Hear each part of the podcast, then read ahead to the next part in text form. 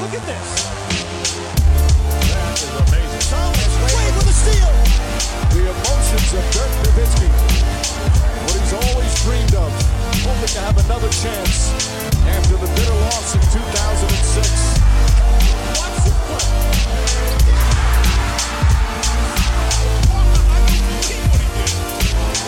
That is amazing. Hallo und willkommen zu Gut Next, dem deutschen Basketball-Podcast im Internet.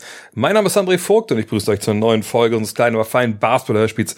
Heute mit dem Fragen-Podcast am Samstag. Äh, Warum am Samstag? Gestern ging es echt nicht. Ganz Tag im ICE gewesen. Warum? Ihr hört es wahrscheinlich. Ich bin in den Ausstudien in München, arbeite heute Abend und morgen äh, bei einem Streaming-Anbieter, den ihr vielleicht kennt, und kommentiere NBA-Spiele. Vielleicht hören wir uns ja dann äh, später auch dort. Aber heute soll es um eure Fragen gehen. Dieser Fragen Samstag in diesem Fall wird präsentiert von den Gut Next T-Shirts, die es zurzeit zu erstehen gibt auf drehvogt.de, der evigt.de. Das ist dieser kleine Webshop, den ich vor der Zeit mal eingerichtet habe. Da gibt's noch so ein paar Restposten äh, der Sweatshirts, der Hoodies etc. Und jetzt gibt's eben auch das Ghetto Blaster Shirt. Äh, da hatte ich ein bisschen mehr produzieren lassen für eben Nachzügler, Leute, die halt in der Woche, wo es äh, zu vorbestellen war, äh, das nicht gesehen hatten. Das gibt's alles jetzt auf, auf der Seite. Ich habe jetzt am Freitag alles rausgeschickt, was so an Bestellungen kam, außer die Sachen, die am Freitag kamen oder der Nacht von Donnerstag auf Freitag. Da hatte leider keine Zeit, dann noch die äh, das Porto auszudrucken. Aber überwältigend eure ähm, Reviews des Shirts. Vorhin wieder ähm, auf Twitter jemand gepostet, Alter, was für ein geiler Stoff. Ich habe in den letzten Jahren kein so geiles, qualitativ geiles T-Shirt gehabt. Das freut mich natürlich, freut bestimmt auch dirts.eu, die das Ganze produziert haben. Von daher, wenn ich euch auch noch irgendwas Gutes tun kann mit dem T-Shirt, wenn ihr die Sache hier supporten wollt, gern drevogt.de gucken. Vielleicht fehlt ja noch eins von den Angeboten. Sagt die, die Hoodies und so habe ich alle reduziert, weil da noch ein paar von übrig sind. Und äh, schickt sie gerne an euch raus. Und wenn die Künstlerin bei uns im Haus auch Lust hat, letztes, letztes Mal hat sie keine Lust, dann malt sie sicherlich auch ein kleines Kunstwerk auf euren Umschlag. Aber das äh, wie immer bei kleinen Kindern ohne Gewehr. Kommen wir zu euren Fragen. Und Clint macht heute den Anfang mit der folgenden. Er möchte wissen, wie erklärst du dir die krasse Hilflosigkeit der Heat-Offensive gegen die Defense der Milwaukee Bucks? Jimmy Butler zum Beispiel sieht kein Land gegen Giannis Antetokounmpo und Adebayo traut sich kaum noch einen offenen Jumper aus der Mitteldistanz gegen Lopez zu nehmen. Und wenn, dann hagelt es Backsteine. Ja, das ist ja eigentlich schon eine relativ ähm, gute Erklärung dafür, was da passiert. Ähm, aber zumindest sind das so die Symptome, die wir jetzt sehen. Ja, wenn wir uns die Statistiken angucken nach drei Partien der Miami Heat, dann sehen wir bei Jimmy Butler eine Wurfquote von 30,6 Prozent, 30,8 von der Dreierlinie. Beim Adebayo, der hat noch keinen Dreier versucht, sind es 40 Prozent. Ähm, und das ist natürlich, deswegen seid ihr hier für solche Analysen, nicht gut. Das sind deine beiden All-Stars und die funktionieren momentan halt überhaupt gar nicht. Und, und vor allem bei Jimmy Butler ist es ja so, wenn wir uns an die Bubble erinnern in Orlando, er war derjenige, der bei diesem grandiosen Run in die Finals natürlich vorangegangen ist oft, ne, der dann auch gezeigt hat, hey, wenn mal nichts geht, bei mir geht immer noch was. Äh, ich nehme einfach auf den Rücken und, und dann, ich trage euch auch über, über gewisse Spiele, ich gewinne euch Spiele. In Spiel 1 war er es ja auch, der am Ende das Spiel in die Verlängerung gebracht hat. Und wenn wir zurückschauen auf das vergangene Jahr, die, die Serie aus der Bubble, da sehen wir da bei Jimmy Butler aus dem Feld 53,2 Prozent und von der Dreierlinie, gut, bei knapp zwei Versuchen nur pro Partie, aber er wirft ja auch nicht so viel, 45,5 Prozent. Wir sehen bei Adebayo 60 Prozent aus dem Zweierbereich.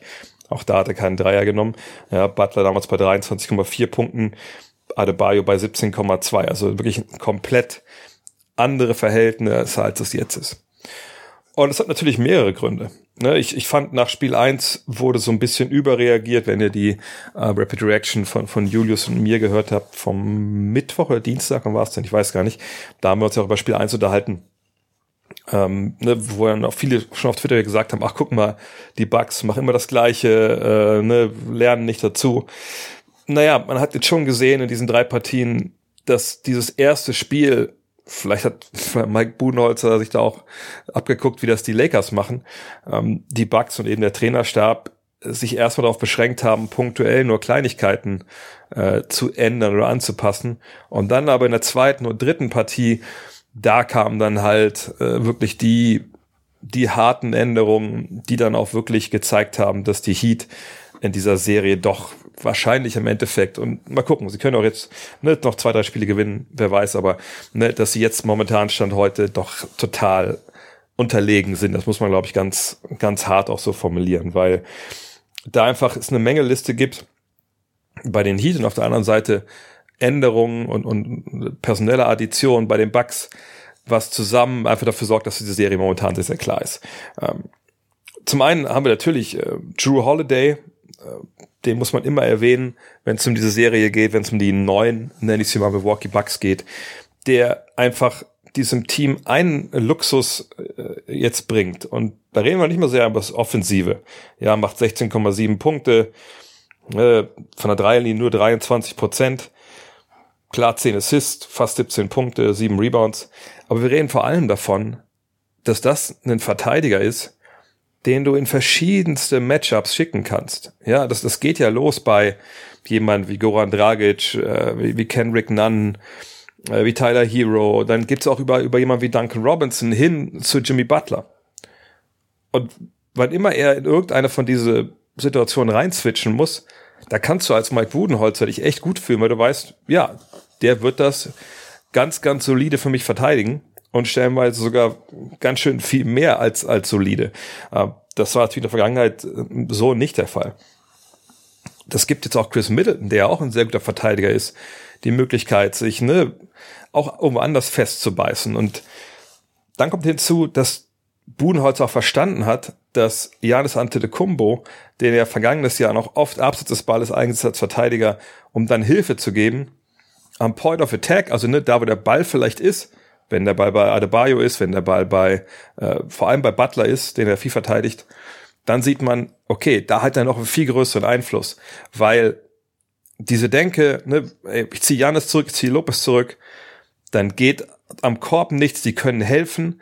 Die ist natürlich richtig, auch richtig in der, in der regulären Saison, aber was wir vergangenes Jahr natürlich gesehen haben in dieser Serie zwischen diesen beiden Teams, dass dann die Mitteldistanz frei ist, dass dann auch vielleicht Rotationen getriggert werden, zu denen es vielleicht gar nicht kommt, wenn Antetokounmpo vor Butler steht, keine Hilfe braucht, Butler sich so ein bisschen vor ihm festspielt, auch nicht ganz wirklich weiß, was er mit dem Ball anfangen soll, dann stellenweise und den Ball einfach weiterpasst und der nächste darf dann sich im Eins gegen Eins probieren und kriegt dann auch keinen richtigen Vorteil hin. Ähm, von daher, das ist ein Teil. Ne? Der andere Teil ist, glaube ich, einfach, dass die Heat in Person von Tyler Hero ähm, einfach keine, überhaupt gar keine gute Saison an sich spielen. Sicherlich hatte er zwischendurch dann mal ein paar heißere Phasen, aber bei ihm hatte ich so das Gefühl, dass er das ganze Jahr nicht so ganz wusste, wo er ist. Nicht wo er ist, wo er ist, wusste er bestimmt, sondern wer er ist. Ne? Ähm, nochmal, ne, am Ende war er wirklich heiß, die sechs Spiele im Mai aus dem Dreierbereich fast 49 Prozent, im April in den elf Spielen war es 43, davor war es dann mal auf und ab. Aber ähm, er hat irgendwie ja nicht diesen nächsten Schritt gemacht, den man so erwartet hat. Und ich glaube, wenn man jetzt so diese Serie sieht, auch so ein bisschen, man denkt immer, zumindest geht mir das so, ich weiß, wie es euch geht. Wenn ich ihn sehe, denke ich immer so, der will, und dann probiert er auch mal vielleicht was, was äh, bisschen drüber ist und dann funktioniert das nicht und dann weiß er nicht so wirklich, okay, was mache ich jetzt? Nehme ich jetzt nochmal den Wurf mit dem Selbstvertrauen äh, oder nehme ich ihn nicht? Und ich, ich glaube, er ist so ein bisschen, er sitzt so ein bisschen zwischen den Stühlen offensiv. Und zum anderen ist es so, dass Budenholzer einfach auch diese Pick-and-Roll-Coverage, ne, also wie sie das äh, Two-Man-Game verteidigen, was ja im Idealfall mehr als nur ein Two-Man-Game ist, ähm, einfach umstellt. Immer mal wieder umstellt, ähm, dass die beiden, Spurster und er da auch ne, Sachen sich so an den Kopf werfen und dann muss der andere reagieren und einfach die, die Bugs dieses Jahr viel besser vorbereitet sind, auf was da kommt. Wenn ich erinnere, in Spiel 1 diese Geschichten gleich zu Spielbeginn mit Duncan Robinson, der dann einfach einen hohen Block bekommen hat, oder diese Hand-off-Blocks von, äh, von Adebayo und dann war Chris Middleton, glaube ich, damals Verteidiger und hatte dann keine Hilfe von Lopez und dann hagelt es direkt Dreier. Das sehen wir jetzt nicht mehr. Ne? Wir sehen eine Verteidigung, bevor es zu den Aktionen kommt, die besser ist. Wir sehen in den Aktionen selbst ne, eine Verteidigung, die variiert, mal mehr Abstand, mal weniger vom Big Man. Also das ist einfach ein viel, viel breiterer Gameplan bei Milwaukee, als das im vergangenen Jahr war. Ähm, du hast mit Holiday einen Spieler, der vergangenes Jahr nicht dabei war, der den, den Bucks nochmal ganz andere Möglichkeiten gibt. Und dann kommt eben am Ende jetzt das dabei raus, dass die Heat die auch schwächer sind als vergangenes Jahr, weil eben auch Spieler fehlen, weil Spieler ein bisschen älter geworden sind. Ähm, und die Bank vielleicht auch nicht ganz so cool aufgestellt ist wie vergangenes Jahr. Und wir erinnern uns, Victor Oladipo, der zu Trade Deadline kam, ist gar nicht dabei. Wenn der dabei wäre, vielleicht was anderes. Aber dass jetzt einfach wirklich in dem Fall jetzt die bessere Mannschaft das Ganze klar gewinnt. Vielleicht ein bisschen zu klar, aber ich glaube nicht, dass, dass die Heat da jetzt nochmal so in die Serie zurückfinden, dass man denkt, okay, die können das noch gewinnen. Sicherlich kann man ein Spiel gewinnen, ähm, ne, so ein Close-Out-Spiel sind ja immer die schwersten, aber mich würde es auch nicht wundern und ähm, das werden wir auch relativ bald erfahren, nämlich schon heute Abend ab 19.30 Uhr, da bin ich auch am Mikro, ähm, wenn heute Abend diese Serie dann äh, schon vorbei ist. Julian Henel fragt nochmal, ist Drew Holiday der große Unterschiedsspieler oder liegt es eben an der Umstellung vom System? Ich glaube, Holiday bedingt auch viel von dem, was, was Budenholzer jetzt, jetzt machen kann, äh, defensiv. Aber ich, ich glaube, auch ohne ihn wäre, wenn hätte Milwaukee anders gespielt, hätte Budenholzer andere Lösungen gefunden. Auch zum Beispiel die Tatsache, dass, wenn ich erinnert, vergangenes Jahr wir gesagt haben, also warum spielen eigentlich die, die, die Stars, Janis und, äh, und Middleton halt nicht, nicht mehr Minuten? Selbst das hat er jetzt in den Griff bekommen. Muss ein bisschen abwarten, weil da waren natürlich auch Blowouts dabei. Äh, aber ne, da hat einfach Unnecken stattgefunden und Hut ab an, an Mike Buhnholzer, dass er da auch, wie gesagt, ne, von seinen so lange feststehenden Prinzipien ein Stück weit abgerückt ist. Klim Bim Tim fragt, was glaubst du, wie sich Dante DiVincenzo's Verletzung auf die Hoffnung der Bucks gerade im Hinblick auf die potenzielle Serie mit den Nets auswirken wird? Das wird spannend sein zu sehen, denn DiVincenzo, der jetzt für meine Begriffe nicht so hundertprozentig angekommen ist in dieser Serie, um es mal ähm, ja also ganz zart auszudrücken. Ne, aus dem Feld 18,8 Prozent von der Dreilinie 16,7 Prozent, 2,7 Punkte nur. Ähm, ne, das denkt man natürlich auf den ersten Blick, ja gut, wenn der jetzt verletzt hat, jetzt ja so eine, was eine Sehne gerissen, glaube ich, im Fuß. Ähm, das ist jetzt ja nicht die, die ganz große Schwächung. Auf der anderen Seite ist er natürlich der Starter gewesen äh, und einer, der ihm auch defensiv da mit seiner Athletik ähm, gut zugepackt hat.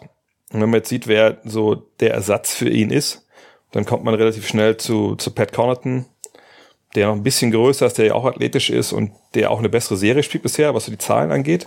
Ähm, ja, zumindest die Wurfquoten. Und noch Bryn Forbes, der halt von der Dreilinie auch extrem gut funktioniert. Von daher denke ich, offensiv fängt man das wahrscheinlich ganz gut auf. Ähm, defensiv muss man ein bisschen mal abwarten. Ja, Bryn Forbes ist mit 1,88 und ich glaube, das sind vielleicht nur ein, zwei Zentimeter zu viel drauf. Ähm, ist da vielleicht nicht ganz so geeignet. Ähm, ich bin gespannt. Auf der anderen Seite ist es so, wenn wir davon reden, dass die Bugs, wenn jetzt die Vincenzo fehlt, acht Mann tief sind, ne, mit Janis, mit Middleton, mit Holiday, mit Forbes, mit Lopez, mit Portis, mit Connaughton und PJ Tucker. Ähm, du kannst dann vielleicht ab und zu doch mal Jordan Novora, wenn du unbedingt willst, ich glaube in der Regel will man das nicht, äh, auch mal reinwerfen für ein paar Minuten, wenn irgendwo Foul Trouble ist, dann glaube ich, ist man da relativ gut unterwegs. Also ich würde mich schon wundern, wenn die Vincenzos Ausfall, ich meine, das ist bitter für ihn vor allem, das ist gestern auch getweetet, ähm, aber ich glaube, die die, ob, die, ob jetzt mit die Vincenzo in die Nets spielst oder ohne, ist wahrscheinlich relativ egal. Ne, du wirst die Rotation relativ kurz halten gegen die Nets, wenn es zur Serie kommt. Und so sieht's ja aus, ähm, wo die Nets natürlich da gestern so ein bisschen, ja, ich will nicht sagen blamiert haben, aber gestern einfach nicht so wirklich konzentriert durchgezogen haben. Aber das ist auch zu erwarten, dass die solche Spiele haben werden in diesem Jahr. Ähm, aber ne, wenn du es gegen die spielst, ob die Vincenzo dabei ist oder nicht, ist da nicht der ausschlaggebende Faktor. Das ist ein Faktor von vielen. Ähm, und ich würde jetzt da nicht umdenken, äh, wenn es um diese Serie geht, nur weil er jetzt fehlt. Mabusian fragt, haben die Heat vergangenes Jahr überperformt oder dieses Jahr unterperformt oder war Jay Crowder doch so wichtig? Crowder war natürlich wichtig, ähm, gerne Woche ja auch on air angesprochen. Er ist halt ein Verteidiger, den du gegen Janis stellen konntest, der kräftig genug war, diesen ersten Kontakt, den Janis ja oft aufnimmt, zu absorbieren. Der braucht jetzt auch im Post nicht unbedingt die Hilfe, die vielleicht Trevor Ariza braucht, der das eben physisch so nicht hinbekommt. Und ähm, von daher ist das sicherlich ein Thema. Auf der anderen Seite ist es nicht das Hauptthema. Ne? Wenn wir die Heat hatten jetzt auch keine perfekte Saison dieses Jahr, hatten auch ihre Covid-Fälle. Ja, da ging ein bisschen was durcheinander, äh, wie bei vielen Teams natürlich in dieser Saison, die ja wirklich auch keine normale war. Ähm, oder Depot hat am Ende gefehlt. Hero hat dieses Jahr viele Spiele ausgesetzt. Aber ganz ehrlich, Milwaukee ist einfach eine bessere Mannschaft als vergangenes Jahr aus verschiedensten Gründen. Ich denke, wir machen oft den Fehler auch, und das macht vielleicht dieses Jahr sogar noch mehr als in den normalen Saisons oder normalen Jahren, weil natürlich diese Zeit zu den Playoffs von Orlando, die ist ja relativ kurz, so, ne? Vielleicht ist das noch präsenter, dass wir denken, okay, da waren die ja so überlegen und jetzt sind die halt gar nicht mehr überlegen. Aber wenn man überlegt, ja, Miami war auch nicht, oder Milwaukee war nicht gut gecoacht vergangenes Jahr. Äh, Milwaukee hatte vielleicht noch nicht dieses, dieses absolute Feuer. Also sie hatten nicht Drew Holiday, ein Spieler wie DiVincenzo zum Beispiel, auch andere jüngere Spieler hatten noch nicht die Erfahrung, die wir jetzt haben. Ähm, und bei, bei den Heat muss man sagen, ja, sie haben einen Aderlass gehabt zur vergangenen Saison. Sie hatten Verletzungssorgen, Covid-Sorgen. Ähm, sie, sie waren nicht so variabel ähm, wie vergangenes Jahr, dieses Jahr. Es ist einfach, einfach auch nicht so leicht, manchmal Teams von Saison zu Saison zu vergleichen. Und ich denke, was die Heat vergangenes Jahr hatten, war wirklich ein krasser Spirit, eine tolle Mannschaft, die gut zusammengepasst hat und dieses Jahr und unter perfekten Faustsaison reinkam, gesundheitlich. Dieses Jahr gab es Probleme die ganze Saison über. Sie haben wichtige Spieler verloren. Spieler wie Godala sind auch ein bisschen älter geworden, vielleicht auch nicht mehr ganz so effektiv. Und der Mix passte im Endeffekt nicht so und der Gegner war einfach stärker, so würde ich es im Endeffekt äh, zusammenpacken wollen. Leo Garepe fragt, wie kann es sein, dass Aiton, also die Andre Aiton, gegen die LA Lakers als Nummer eins, ach so, die LA Lakers das beste Defensivteam äh, der Liga, ähm, unterm Korb über drei Spiele gefühlt 95% Feldwurfquote auflegt.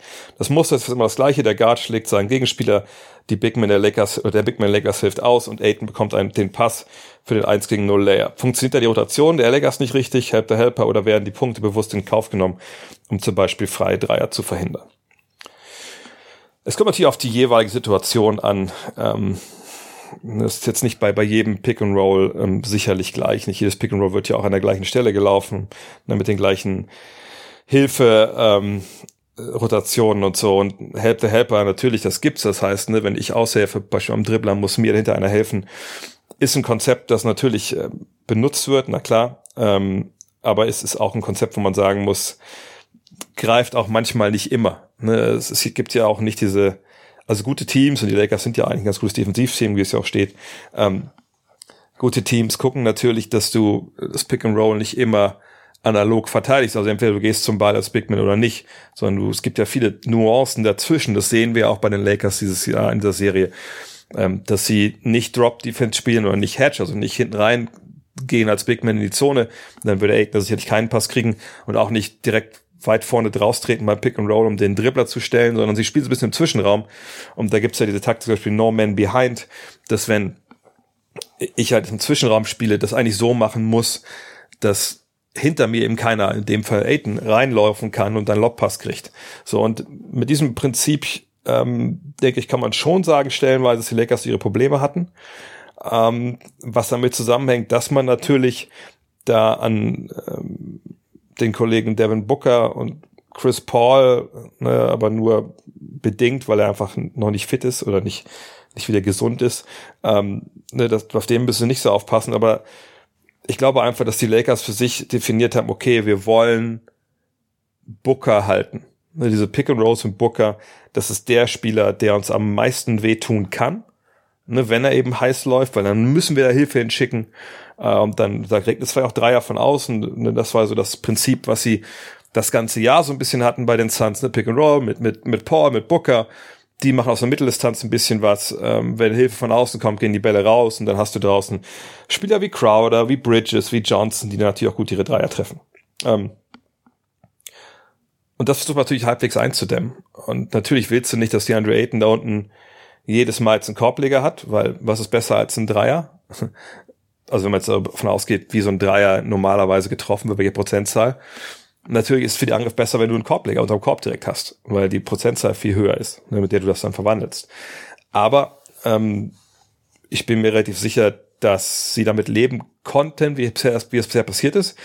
Sicherlich schaut man drauf, dass man ne, die, die Big Men ein bisschen mehr dafür sensibilisiert, äh, in bestimmten Situationen vielleicht dann doch ein Stück noch nach hinten weiter wegzugehen oder die Hilfe reinzuschicken. Aber ich glaube, wenn du Frank Vogel gefragt hättest, und ich sage nicht, dass es jetzt komplett direkt in Relation steht, ne, aber wenn du gefragt hättest, ey, was dir lieber, dass Jay Crowder 10% äh, von der Dreierlinie schießt oder dass DeAndre Ayton 82% aus dem Feld schießt und 21 Punkte macht. Vielleicht, hat er wirklich, vielleicht sagt er wirklich, okay, das ich lieber, wenn Jay Crowder mies schießt. Äh, weil er einfach, glaube ich, dann denkt, dann haben wir weniger Probleme strukturell so drin und im Zweifel kann man dann ja ähm, so, so ein Big Man immer viel leichter stoppen als jemand, der von draußen heiß läuft. Ähm, allerdings ist es auch ein relativ schiefes Beispiel, was ich da gerade genannt habe. Wir haben ja auch äh, Dreierschützen wie äh, Bridges zum Beispiel oder Johnson, die gut funktionieren, aber ich sehe das nicht so kritisch mit Ed Aiton, wenn ich ehrlich bin. Denn wenn man sich darauf konzentriert, das abzuschalten, dann geht das relativ schnell. Die Frage ist so ein bisschen, was machen die Lakers, wenn, das werden wir auch dann morgen Abend sehen, wenn Chris Paul wieder vollkommen fit ist, ja, diese, diese Verletzung, was ja so eine Schulterprellung genannt wird, ist, ist natürlich keine Schulterprellung. Also wenn man das gesehen hat, es gibt ja im Netz bei Brian Suter, kann man das ja ganz gut sehen bei seinem YouTube-Kanal. Ich habe das ja auch an er letzte Woche gesagt, dass, also er hat sich ja den Arm gehalten und so, das ist halt aller Wahrscheinlichkeit nach auch, es gibt auch ein paar Tweets dazu aus, aus Phoenix. Es ist halt eine Nervenverletzung, ne, diese Nervenbündel, diese Nervenwurzeln, die da am Hals reingehen, ne, die werden bei dieser, bei dieser Kollision von, von Paul mit, mit Johnson, ne, ja, irgendwie gestaucht worden sein oder da wird eine, eine, eine Contusion gewesen sein. Und wenn er da wieder fit ist, dann ist es vielleicht schwieriger für die Lakers, weil sich da natürlich nicht nur auf Booker konzentrieren müssen, in diesem Pick and Roll, sondern auf, auf Paul. Und dann ist vielleicht doch ein bisschen mehr Freiraum noch für Aiden dann da. Da wird es vielleicht zum Problem, aber warten was ab. Also ich, ich sehe das nicht so kritisch. Ähm, gleichzeitig ist es sicherlich ein Punkt, den äh, Frank Vogel seinem Team nochmal äh, stecken wird. Uh, und ich würde mir vorstellen, dass das, wenn die Serie noch relativ, noch viel weiter geht, dass wir weniger DeAndre Ayton da sehen werden. Auf der anderen Seite muss man auch sagen, dass die, die Suns ein Riesenproblem haben mit einer ganz ähnlichen Aktion äh, aus dem Pick and Roll, dass die Mitte oft so offen ist, dass Anthony Davis da durchspaziert, weil sie eben auch äh, da stellenweise viel von der Weak Side an ihren Leuten kleben, obwohl die Schützen natürlich äh, bei den Lakers nicht unbedingt so super gefährlich sind. Von daher bei beiden Teams, glaube ich, besteht da ein bisschen äh, Not zu, zum Adjustment. Kommen wir zu der Serie, die euch vielleicht am meisten umtreibt. Joe Barry, äh, Christoph Porzingis. Der struggelt schon ganz schön oft in Pick-and-Roll-Coverage. Dem Mavs fehlt echt ein passender Big Man neben ihm. Klar, das sind Dorian Finney-Smith, aber da ist nicht physisch genug oder Maxi Kleber aber der ist etwas zu langsam, wie ich finde, oder Willie Cauley Stein oder Dwight Powell, die mir nicht genug für genug Spacing sorgen können. Was denkst du darüber und welche Big Men oder vielleicht noch ein paar anderer Spieler würden gut zu den Mavs passen? Ähm, ehrlich gesagt sehe ich das überhaupt gar nicht so. Ähm, äh, Struggle Christoph Posingis, wenn er einen Dribbler vor sich halten muss, ja, das kann man sicherlich unterschreiben. Aber ich finde, ähm, gerade Maxi Kleber, aber auch Dorian Finney-Smith sind eigentlich neben Porzingis extrem gut passende Big Men ähm, Willie Courtney Stein und Dwight Powell, kann man drüber streiten. Ne, das sind ja beides Jungs, die nicht unbedingt fürs, für, für Spacing sorgen, äh, etc. Aber ähm, gerade Kleber, der dann beide großen Positionen verteidigen kann und sogar runtergehen kann, bis auf so Small Forwards wie Kawhi Leonard, das ist schon so von den Matchups her perfekt neben äh, neben Porzingis. Dorian Finney-Smith ist sicherlich ne, nicht die Masse, die die Kleber mitbringt, aber das ist halt auch jemand, der, der variabel ähm, da, damit verteidigen kann. Von daher würde ich da die Problematik eher bei Christoph Porzingis sehen, äh, dass er das sicherlich besser machen muss. Ähm, oder halt der Guard, mit dem er das Pick and Roll läuft, besser machen muss oder das, das Scheme, also die Taktik, wie man das jeweilige Pick and Roll, das ändert sich ja dann auch, je nachdem, wo das gelaufen wird, wer das läuft, etc., dass man das anpassen muss. Ähm, von daher, ich sehe das nicht so, dass da irgendwie eine, eine Planstelle neben Porzingis äh, aufgemacht wird, werden muss, die irgendwie besetzt werden sollte, sondern ich denke, Porzingis selber ist das Problem.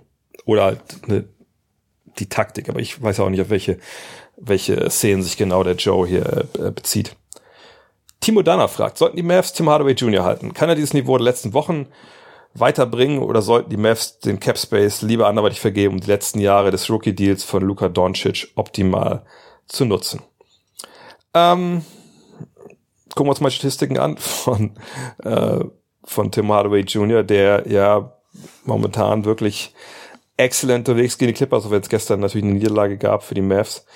Tim Hardaway ist momentan bei 20,3 Punkten aus dem Feld, 51,2 Prozent und von der Dreierlinie bei einen, nee, bei 23 Versuchen bei 65,2 Prozent Dreierquote. Das sind natürlich Fabelzahlen, ähm, sicherlich auch nur bisher in drei Spielen, aber über die Saison gesehen, da sind wir bei 16,6 Punkten, äh, einer Dreierquote von 39,1 Prozent und einer Zweierquote, die, die, glaube ich, zweitbeste der Karriere ist ja von 52,4. Ähm, er hat sich natürlich über die Saison, wenn ich mich da jetzt richtig erinnere, echt immer besser besser reingekämpft so. Also gerade im Mai war er ja auf einmal ultra heiß, hat über 20 Punkte aufgelegt, also genau richtig zu den Playoffs. Ähm, er ist ein, ein werdender Free Agent und jetzt muss natürlich mal abwarten, was da jetzt im Sommer passiert. Ähm, wir kommen gleich natürlich noch mal zu Christoph Porzingis. Aber es ist schon ein interessanter Sommer für die Mavericks, ohne jetzt zu weit vorausblicken zu wollen, denn das ist natürlich auch ein bisschen hin. Aber es ist halt, wie gesagt, es ist wirklich interessant, was Donny Nelson und Mark Cuban da eventuell vorhaben.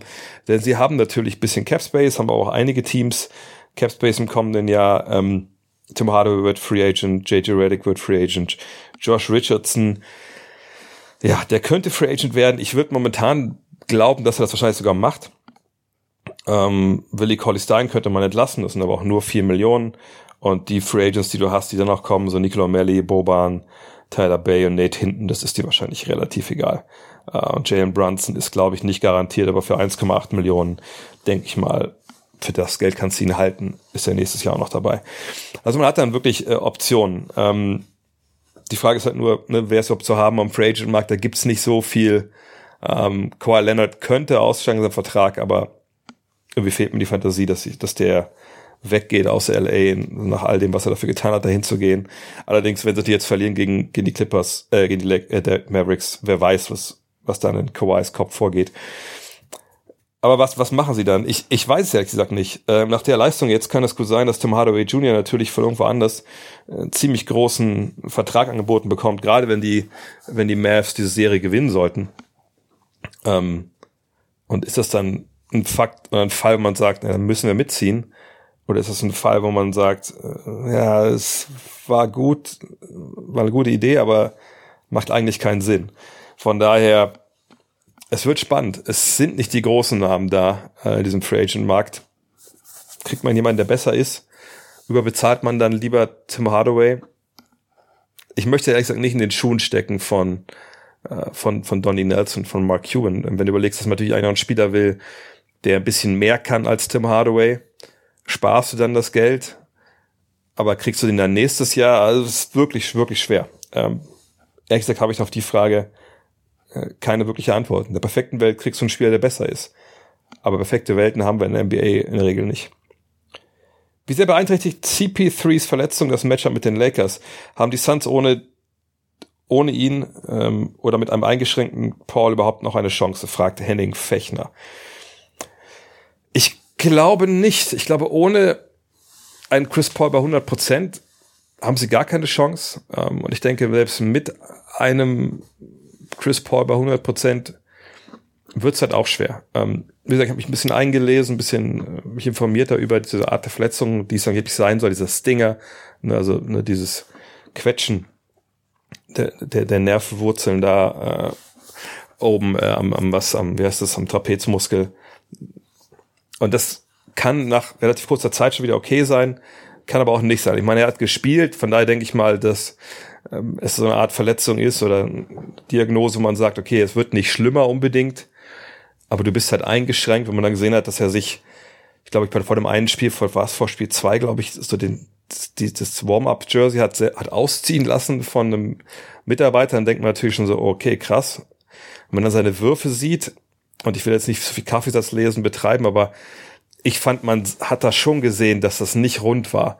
Und das wäre auch die, die Erklärung, weil diese Nerven natürlich, die da durchlaufen, dazu, dafür zuständig sind, dass du den Arm halt hebst. Und wenn die beeinflusst sind oder beeinträchtigt sind, naja, das geht natürlich schon in die Feinmotorik und das kann dann einfach ein Riesenproblem sein. Und ich denke, wenn man sich die Zahlen von ihm anschaut, dann sieht man ja auch, dass, dass Chris Paul, dass, dass der ein Problem hat. Ähm, ne? Und das ist dann natürlich ein Riesenproblem, denn dann hast du mit Devin Booker noch einen Spieler, der attackieren kann aus dem Pick and Roll und der selber abschließen kann oder eben ablegt. Und dann hast du natürlich mit Chris Paul noch jemanden, der das ab und zu dann mal einfach durch, durch seine Schleuer, weil Leute sehen, okay, da ist Chris Paul, ich muss da hin, auch wenn das vielleicht gar nicht nötig ist, ne, dass er danach Leute freispielen kann. Aber du hast da eigentlich jemanden, der, der vorne den Ball nicht in den Korb wirft, ja. Wir sehen das, er wirft ja auch eigentlich auch überhaupt nicht. Er hat jetzt einen Dreier probiert in drei Spielen. Und das zeigt mir halt auch, ich meine, er hat in der Regel auch nicht viel gegen die Lakers geworfen, aber das zeigt für mich dann auch, okay, ähm, der, der kann nicht momentan, der kann nicht von da draußen werfen. Der hat in drei Spielen überhaupt siebenmal nur geworfen. Wie gesagt, er wirft wenig gegen die Lakers, aber in den Playoffs musste man schon vermuten, dass er da ein bisschen mehr macht. Ähm, also ich bin mir sicher, dass er eingeschränkt ist. Ähm, ich hoffe, dass er fit wird. Aber so oder so glaube ich nicht, dass die Lakers die Serie verlieren. Denn die Vorteile, die sie haben, ne, sie haben tolles Defensivpersonal, ähm, sie haben defensiv sie nach Spiel 1 umgestellt. Ähm, sie nehmen auch Booker zum Beispiel jetzt eigentlich, na, vielleicht nicht alles, aber viel von dem weg, was er machen will. Booker wirft auch keine guten Quoten, auch wenn er 48 Punkte auflegt in den drei Partien jetzt. Ähm, Jay Crowder trifft seinen Dreier nicht. Die anderen Jungs treffen zwar ihre Dreier, aber es wird nicht so zum Problem. Und auf der anderen Seite sehe ich nicht für die Suns Anthony Davis lösen wollen, ähm, wie sie LeBron lösen wollen. Und ähm, von daher, ja, ich denke, diese Serie ist wahrscheinlich vorbei. Aber Philipp, der hat nicht nur die NBA 2K21 Frage der Woche, hat auch eine Frage zu dieser Serie Lakers gegen Suns und Philipp kann sich da gerne melden für ein kleines Goodie. Er fragt, glaubst du, dass LeBron James momentan überhaupt auf 100% gehen könnte? Letztes Jahr in der Bubble hatte ich immer das Gefühl, dass er noch ein wenig zulegen kann, wenn es darauf ankommt. Dieses Jahr mache ich mir da wegen seinen Knöchel etwas Sorgen. Ja, und ich denke, das ist auch durchaus berechtigt. Ähm, ich sehe das komplett genauso. Ich denke, er ist momentan an so einem Punkt, wo er sich das alles anschaut, wo er viele, viele Dreier nimmt, ja, 21 Dreier in, in drei Spielen, ähm, wo er natürlich jetzt zum Schluss ein bisschen mehr zum Korb gegangen ist und diese sieben Dreier sind natürlich auch im Endeffekt das, was er so während der Saison gemacht hat, aber ne, er, er geht wenig zum Korb. Wenn er aufgepostet ist, war es eigentlich so Post to Pass und nicht Post to Score. Ähm, und das kann man durchaus so sehen. Und das war auch ein Faktor, den ich, glaube ich, vorletzte Woche auch schon mal gesagt, äh, genannt habe, oder auch öfter schon genannt habe. Ne, umso später man die, die Lakers bekommt, umso schlechter ist es wahrscheinlich in diesen Playoffs, denn gerade mit diesen Off-Days, die du jetzt ja hast zwischen den Spielen, ne, ist natürlich für einen wie LeBron leichter, da jetzt Sachen nochmal auszukurieren, Treatment zu bekommen rund um die Uhr. Ne, und dann spielt sich das Team nicht nur ein, sondern im Zweifel solche Verletzungen, die so bisschen noch, noch, noch nachwirken, die werden dann, vor allem wenn du halt nicht 40 Minuten gehen musst und so Balls to the Wall Vollgas geben, dann wären die natürlich im Zweifel besser. Und wenn man jetzt vielleicht überlegen könnte, okay, wenn die Serie schnell vorbei ist und man ein paar extra Tage nochmal frei hat, dann kann das für LeBron natürlich einfach Gold wert sein. Könnte er jetzt nochmal ein Stück zulegen und ein bisschen mehr Bullyball spielen? Das denke ich auf jeden Fall. Nur es ist noch nicht nötig. Um, ähm, und ich glaube, dass dieses, das ist ein bisschen wie das, wenn wir schon bei B2K sind, ein bisschen so wie, wie das, wie das, äh, das äh, Sprint-Meter. Ne? Das ist dann bei ihm einfach, ne, er, er versucht das jetzt aufzufüllen, aufzufüllen, aufzufüllen, aufzufüllen, damit er dann durchdrücken kann, äh, wenn er es braucht. Aber ich bin da vollkommen bei Philipp. Ähm, bei 100 Prozent ist er derzeit einfach noch nicht. Wird er sicher auch nicht hinkommen, diese Playoffs, aber er wird besser werden und fitter werden, denke ich, wenn er jetzt nicht so gefordert wird in den nächsten paar Partien. Mats fragt, nochmal zu äh, Christoph Posingis. Er hat jetzt in den drei Playoff-Spielen insgesamt 40, 20 und 9 Punkte gemacht und insgesamt nur 11 Rebounds. Die Defense gestern Nacht war auch nicht vorhanden. Du hattest die Vergangenheit oftmals etwas in Schutz genommen. Siehst du das immer noch so? Wird er von Rick Carlisle falsch eingesetzt oder sollten wir als Fans einfach akzeptieren, dass er zumindest bei den Mavs nicht mehr bringen würden auf einen Trade hoffen? Äh, da ist eine Menge drin in der Frage. Also, ähm, ich habe ihn in der Vergangenheit in dem Sinne in Schutz genommen, dass ich gesagt habe, okay, ähm, er hatte einen schweren Start in die Saison, weil er natürlich wieder mal verletzt war. Ne, dass diese ähm, Meniskus-Sache hatte sich hereingezogen äh, aus der Bubble in dieses Jahr. Und ich kann gerne mal die Zahlen vorlesen. Ne, da im Januar, als er wiederkam, da hat er von der Dreierlinie 28 Prozent geworfen, knapp 29 ähm, und aus dem Feld 45. Und danach waren es aber immer Feldquote, Dreierquote 50, 41, 49, 40, 46, 35 und zum Schluss waren nur drei Spiele im Mai, 51 und 60. Also man hat das schon gesehen, dass seine ähm, Dreierquote, und dafür war er ja auf dem Feld, ähm, hat sich dann stabilisiert, ist besser geworden. Und ähm, Rebound-mäßig war er immer so bei 8, 9, 10. Ähm, das war auch das, was man erwarten konnte. Das Problem ist, glaube ich, so ein bisschen bei ihm, wenn wir es mal losgelöst jetzt von seinem Vertrag sehen. Das ist ja dann immer so das, was diese Zahl, die man da sieht, wo man dann denkt, ah, der müsste doch eigentlich ein Superstar sein.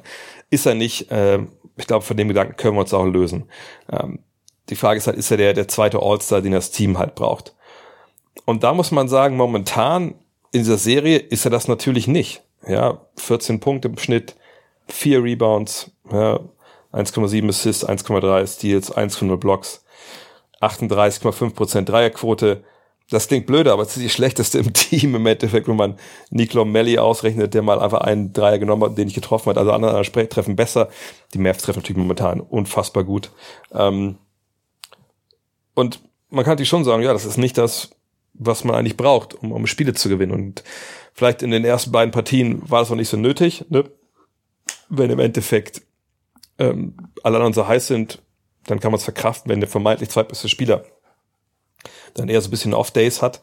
Aber gerade in Partien natürlich dann, wo es drauf ankommt, da will man natürlich dann von ihm 25 Punkte plus sehen und die hat er bisher noch nicht gebracht. Von daher, da finde ich Kritik vollkommen äh, verständlich. Man darf allerdings nicht vernachlässigen, was er für einen Effekt hat für den Angriff. Ne? Und ich sage das jetzt in dieser Serie besonders ähm, sich zeigt, aber wenn wir das ganze Jahr jetzt ja mal so sehen, einen Fünfer zu haben, und er ist ja nun mal einfach ein Center, ne? einen Center zu haben, der als Shooting Guard spielt und von draußen dann über die Saison jetzt sechs Dreier pro Spiel zu nehmen und die mit 38 Prozent zu treffen und eben 20 und 9 aufzulegen das ist schon eine Menge wert. So, ähm, ist es so, dass das absolut top ist und dass das keiner besser machen kann? Nein. Aber das ist eine Menge wert. Ähm, ich krieg die Statistik da nicht zusammen, ähm, die letztens gepostet wurde, ich glaube sogar von Mark Cuban, wenn es darum ging. Also irgendwie, vielleicht wird er sie mal in die Kommentare posten, wenn ihr die im Kopf habt, schnell. Ähm, es ging um diese, glaube ich, die äh, Punkte pro, pro Abschluss wenn er und, und Doncic Pick and Roll laufen oder so, das war so das Führende in der Liga. So, und, und viel davon, was sie offensiv machen, ähm, ne, beruht ja auf, auf, auf, auf dieses, diesem Zweiklang. Die beiden im Pick and Roll äh, plus fünf Mann draußen. Und wenn man sich mal anguckt, wie es in den Playoffs bisher läuft für ihn, dann ist es eigentlich relativ krass, wenn man sieht, während der regulären Saison hatte er ein On-Off-Rating, also 100 Ballbesitze, Ne, wie viel Punkte macht er, macht das Team mit ihm versus ohne ihm, verteidigt mit ihm, ohne ihm. Da war er negativ bei minus 4,8. Ne, aber er sagt, das ist dann immer so ein bisschen, mit wem spielt er denn? Ne? Egal. Jeweils minus 4,8. Aber jetzt in den Playoffs sogar plus 13,6. Ja, die Offensive fun funktioniert, und das ist natürlich Small Sample Size, ne, mit ihm viel besser. Ähm, und ich sage nicht, dass er jetzt der Grund ist, warum die so, so abgegangen sind in den ersten beiden Partien und dass die Offense, wie es hier steht, wirklich 18 Punkte besser ist pro 100 Angriffe als der Gegner, wenn er auf dem Feld ist. Das, das meine ich nicht. Ich meine, dass dieses System, was sie da spielen, auch funktioniert, weil Christoph Porzingis so spielt vorne, wie er spielt. So. Aber wenn du an den Punkt kommst, und so war es ja, glaube ich, vergangene Nacht, ich habe es noch nicht komplett gesehen, dass er dann in Situationen gezwungen wird, wo er dann ne, mal aufpostet, etc. Und er dann Sachen machen muss, außer Dreier zu werfen. Dann wird man super fragwürdig und dann, dann merkt man so ein bisschen, dass das sein Wert dann natürlich in den Keller geht. Ähm, er kreiert nicht selbst, er kreiert nicht für andere und da kommst du irgendwann an die Frage, an den Punkt, wo du dich fragen musst, okay, ähm, sollte das nicht aber der Anspruch sein an den zweitbesten Spieler unserer Mannschaft? Brauchen wir da nicht einen Kreativspieler? Ähm, kriegen wir Floor Spacing nicht, nicht woanders hin? Und das ist die Frage, glaube ich, äh, wo sie jetzt da natürlich Antworten finden müssen, die Mavericks, oder vielleicht auch schon gefunden haben. Aber ne, alle Fans, die immer sagen, die müssen den traden, die müssen den traden. Die Frage ist halt immer, also die Frage, die ich immer nicht verstehe, ist, wenn er super funktionieren würde, dann würde man ja nicht sagen, wir lass uns den traden. So. Also sprich, ne, dass man ihn traden möchte, Da gibt es einen Grund für, es läuft halt nicht so gut, wie es laufen sollte, oder er spielt nicht so gut, wie er spielen sollte. So, und ne, gleichzeitig sagt man, er verdient aber eine Menge Geld, dann wollen wir mehr für sehen. Warum sollte jetzt der Markt für ihn auf einmal ein großer sein? Gibt es schlechte Trades in der NBA? Natürlich. Kann man äh, solche Spieler traden? Ja, natürlich kann man die traden. Problem ist aber wirklich, ne, bei dem Fall jetzt, ich wüsste nicht, wer Christophs Porzingis jetzt gerne haben wollen würde mit einem Vertrag, der dieses Jahr knapp 30 Millionen war, nächstes Jahr 31,7, dann 33,8 und dann eine Spieleroption 2023, 24 mit 36 Millionen. Ne, also, denn wenn ich mir hole, was erwarte ich mir? Erwarte ich mir Spacing, Rebounding, vielleicht ein bisschen Würfe blocken, genau was ich jetzt auch an mir erwarte. Aber wenn ich jetzt schon enttäuscht bin, was das angeht, ne, warum soll dann jemand anders für ihn mir einen Spieler geben oder zwei Spieler, die äh, bei mir, die besser sind für mich als der. Also ich, ich glaube, der Markt ist einfach nicht da. Hoffen auf einen Trade kann man natürlich immer, ähm, aber ne, bei dem Deal, der noch so lange läuft, und er ist jetzt auch nicht so ein Spieler, der ein Team so beeinflusst wie Westbrook oder wie Paul, wo wir auch gesagt haben, die, die, dieses Deals sind nicht, nicht zu traden. Aber das hat zumindest Point Guards, die für andere mitkreiert haben. Das sieht man bei ihm jetzt nicht. Also, ähm, ich glaube, die Hoffnung auf einen Trade, die ist natürlich nie, nie bei Null. Aber ich würde mich schon wundern, wenn wir da was in der Richtung was sehen. Ich glaube, die Hoffnung muss sein, ähm, mit dem Geld, was ich schon erwähnt habe, was unter Salary Cap frei ist, dahin zu gehen, einen Spieler zu verpflichten, der ein besserer Tim Hardaway ist, mit ein bisschen mehr Playmaking. Und dann zu hoffen, dass Porzingis natürlich überbezahlt ist, was er macht, aber das weiter so, so liefert, das Basing weiter so liefert und halt, dass seine Schwächen dann nicht so ins Gewicht fallen, denke ich. Dominik Hölter fragt, gibt es einen bestimmten Grund für den Hass der Knicks-Fans gegen Trey Young? Ich glaube, es geht einfach darum, ähm, dass er so ein bisschen auch ne, ein bisschen Trash-Talk betrieben hat. Ähm, natürlich diesen Game-Winner äh, getroffen hat in Spiel 1 fast, ne? Ähm, und glaube ich in New York einfach jetzt die, die Fans so, das hat man ja auch gesehen nach dieser Feier, äh, nach dem Sieg in Spiel 2, die ja total drüber war. Also nichts gegen Emotionen, nichts gegen, gegen auch mal feiern äh, nach einem Sieg, der nicht die Meisterschaft bedeutet. Aber da hat man schon gesehen, wie viel Druck da auf dem Kessel war bei den Knicks. Und wenn es dann einen gibt beim Gegner, auf den du dich so ein bisschen fokussieren kannst, weil das natürlich auch eine, eine, eine Basketballfigur ist, Trey Young, der natürlich Fans auch so ein bisschen ja, ein bisschen an anstichelt. Ja, das ist ja einer, ne, mit, seinen, seiner Foulszieherei, mit der Art, wie er spielt. Dann ist er noch ein kleinerer Spieler und dann sagt, vielleicht dann macht er noch hier, pssst, jetzt mal zur Crowd, wenn er einen Dreier trifft und so. Da wird das natürlich dann auch, ähm, ja, kriegt er schnell einen Hass um. Zeigt aber vor allem, glaube ich, wie schlecht die Knicks in den letzten Jahren waren, dass sie, wenn es da jemanden gibt, der äh, eine Gefahr ist, dass sie, dass du eine Playoff-Serie gewinnst, dass die dann so reagieren und natürlich ist das Ganze auch kulminiert in diese unfassbar eklige Spuckattacke da von diesem Vollidioten, der Gott sei Dank auch jetzt gesperrt wurde, erstmal auf Lebenszeit, glaube ich. Ähm, da sieht man ja, also wie, wie dünn da das Nervenkostüm stellenweise ist und ich verstehe das gar nicht. Meine Knicks-Fans haben so viel, dass wir sich freuen können. Ähm, und Liebe ist stärker als Hass. Warum sie das eigene Team lieben und einfach daran erfreuen, dass man mal, dass man mal Playoff-Basketball sehen kann. Leon Andrösen fragt, Mathis Theibel legt in Spiel 2 mit 5 Blocks und 4 Steals in 20 Minuten absurde Werte auf. Wie schätzt du seine Entwicklung ein? Neben Simmons wäre ein zweiter Spieler ohne große Stärken im Scoring, also wäre er ein limitiert auf seine Minuten. Ich glaube, das kann man relativ schnell beantworten. Ja, ist ja auch vollkommen logisch. Ne? Also gerade heutzutage, wo ähm, Spacing, wenn man ehrlich ist, alles ist. Alles, was du auf dem Feld machst, ähm, geht im Endeffekt um Spacing. Ähm, da wird's dann schwer, wenn du zweimal im Team hast, die ähm, entweder gar nicht Dreier werfen oder ganz, ganz schlecht treffen. Also Thibault nimmt ja zumindest Dreier, Simmons macht es nicht. Äh, Thibault nimmt 2,2 pro Partie, ähm, trifft 30 Prozent, äh, macht, glaube ich, was, glaube ich, vier Punkte oder sowas im Schnitt. Das ist natürlich äh, auch deswegen wieder hier, seid ihr hier für diese Analysen, das ist nicht viel. Ähm, und da bin ich wirklich gespannt. Jetzt gegen Washington fällt es vielleicht noch nicht ganz so ins Gewicht, aber ne, in dann Partien, wie dann jetzt vielleicht dann in den Conference Finals oder auch schon in der nächsten Runde, ne, in, inwiefern ist er manchmal spielbar, wenn die Defensive des Gegners halt von ihm und von Simmons dann halt weggehen kann und sich verschieben kann in Richtung äh, ne, der anderen Stars, sag ich mal, die für andere kreieren und, und auch, vor allem haben die dann kein Spacing. Das ist schwer und das ist, glaube ich, für Doc Rivers auch schwer, da so die Balance zu finden. Ähm, vielleicht staggert man die Minuten von Thibault und, und von Simmons. Es ist das Problem, was wir, glaube ich, schon seit Jahren in der NBA sehen. Auch Spiele wie Andre Roberson damals oder Tony Allen, ne, die wurden irgendwie zu einer krassen Belastung. Und Thibault sollte auf jeden Fall am Dreier viel, viel tun, damit er da zulegt und, und da einfach wirklich auch mehr Minuten sehen kann. Denn sonst wäre das sicherlich auch jemand, der für die allermeisten Teams starten kann. Lukas fragt, du meinst letztens, Nerlens Noel hätte eine gute Saison in New York gespielt. Kannst du dies einer häufig nur die Stats von ihm checkenden Person erläutern? Ich habe ihn als overpromised in Erinnerung, der nie die Erwartung erfüllen konnte. Ja, aber A ist es nicht äh, die, die Schuld von Nerlens Noel. Ähm, und, und B ähm, hat das vor allem wahrscheinlich viel mit seiner Draft-Geschichte zu tun. Ne? Ähm, Nerlens Noel, die Älteren werden sich erinnern, wurde mal an, an Nummer 6 gedraftet, 2013.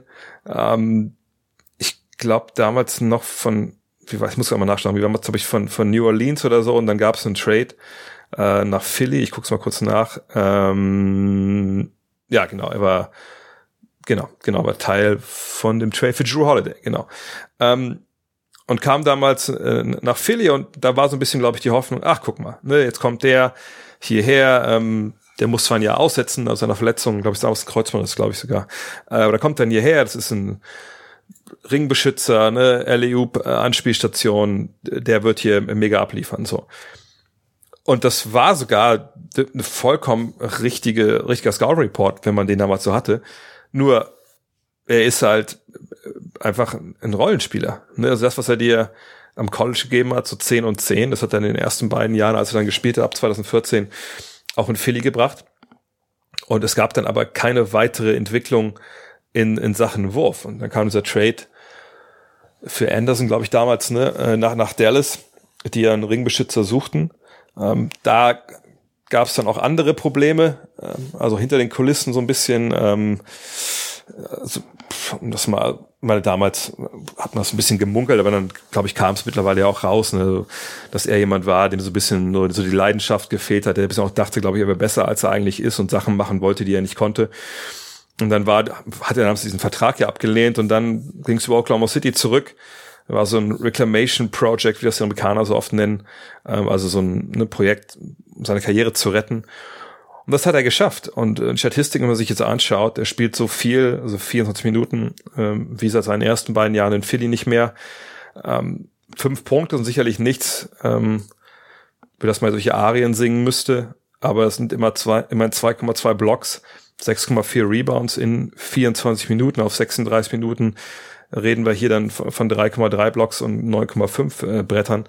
Das ist richtig gut. Ja, das sind, das sind richtig gute Zahlen und es geht nicht darum, was deine Draft-Position äh, verspricht oder, oder, oder andeutet, sondern es geht darum, wie du deine Rolle ausfüllst. Ne? Und diese Rolle, die er ausfüllt in New York, so als ich weiß ja wirklich der Mentor von Mitchell Robinson ist, aber ne, diese Rolle äh, Lob Threat, Shotblocker, Verteidiger. Das füllt er super aus. Ne? Tom Thibodeau steht auf solche Typen, ist froh, wenn er solche Typen im, im Feld, auf dem Feld hat. Ähm, und von daher ihn jetzt zu haben, finde ich echt, also es ist auch ein Glück, nachdem äh, Robinson da ja ausgefallen war, ähm, ist er jemand, dass er der, der irgendwie Serien gewinnt? Äh, mit Sicherheit nicht. Aber ist, ist er jemand, der, der defensiv dann halt hilft? Sicherlich muss man ihm auch schauen, ne, macht der der Spacing manchmal kaputt, wie mit allen Centern, die, ähm, die nicht werfen können oder so, natürlich. Aber dass er jetzt, dass manche Fans sich von ihm mehr erwartet haben, das lag nicht daran, dass er Skills hatte im College zum Beispiel, die er sich da nicht entwickelt hat, ähm, oder dass er falsch eingesetzt oder so, sondern es geht aber darum, dass diese Rolle, die er spielt, das ist die Rolle, die er nun mal spielt. Und ähm, da hat er sich nicht weiterentwickelt, das war aber auch nicht wirklich zu erwarten. Von daher, das ist ein toller Rollenspieler, nicht mehr, aber auch nicht weniger. Dennis Ecker fragt, warum gibt es in der NBA einen festen Playoff-Baum? Also warum wird nicht der erste Seed mit dem schlechtesten verbleibenden Seed belohnt? Hat das auch sportliche Gründe oder nur logistische? Hat, glaube ich, vor allem äh, Traditionsgründe. Ich glaube, in der NFL ist es so, oder NHL, ich weiß gar nicht, eins von beiden, dass, ähm, ne, glaube ich, nach jeder Runde das neu gesetzt wird. Ähm, ich, also ich, ich weiß, dass es da immer wieder Überlegungen gab, das mal zu ändern, allerdings nicht irgendwie so automatisch dann zu sagen, okay, ähm, das äh, beste Team spielt dann gegen das in der regulären Saison am Ende schlechteste Team. Ich finde es auch ehrlich gesagt ein scheiß System, wenn ich ehrlich bin, wenn es automatisch wäre. Ich glaube, die Idee war mal zu sagen, dass äh, der Top Seed und dann natürlich dann die anderen danach sich quasi auswählen könnten äh, in Runde zwei, gegen wen sie spielen in der jeweiligen Conference. Und dann denke ich mir so, ja, okay, ich sehe, dass das eine ganz coole Idee wäre, nach Motto, ach, ihr habt euch uns ausgesucht jetzt. Keine wenn jetzt zum Beispiel die, äh, die Sixers gewinnen würden äh, in ihrer Serie ähm, und sagen, sagen wir alle setzen sich durch, die jetzt ne, Heimvorteil hatten, also Philly, Brooklyn, Milwaukee und New York. Aber Philly sagt, ah, nee, wir würden jetzt lieber gegen, gegen, gegen Brooklyn in Runde zwei spielen und nicht gegen New York. Dann wäre das natürlich, glaube ich, würde das in Brooklyn nicht so gut ankommen.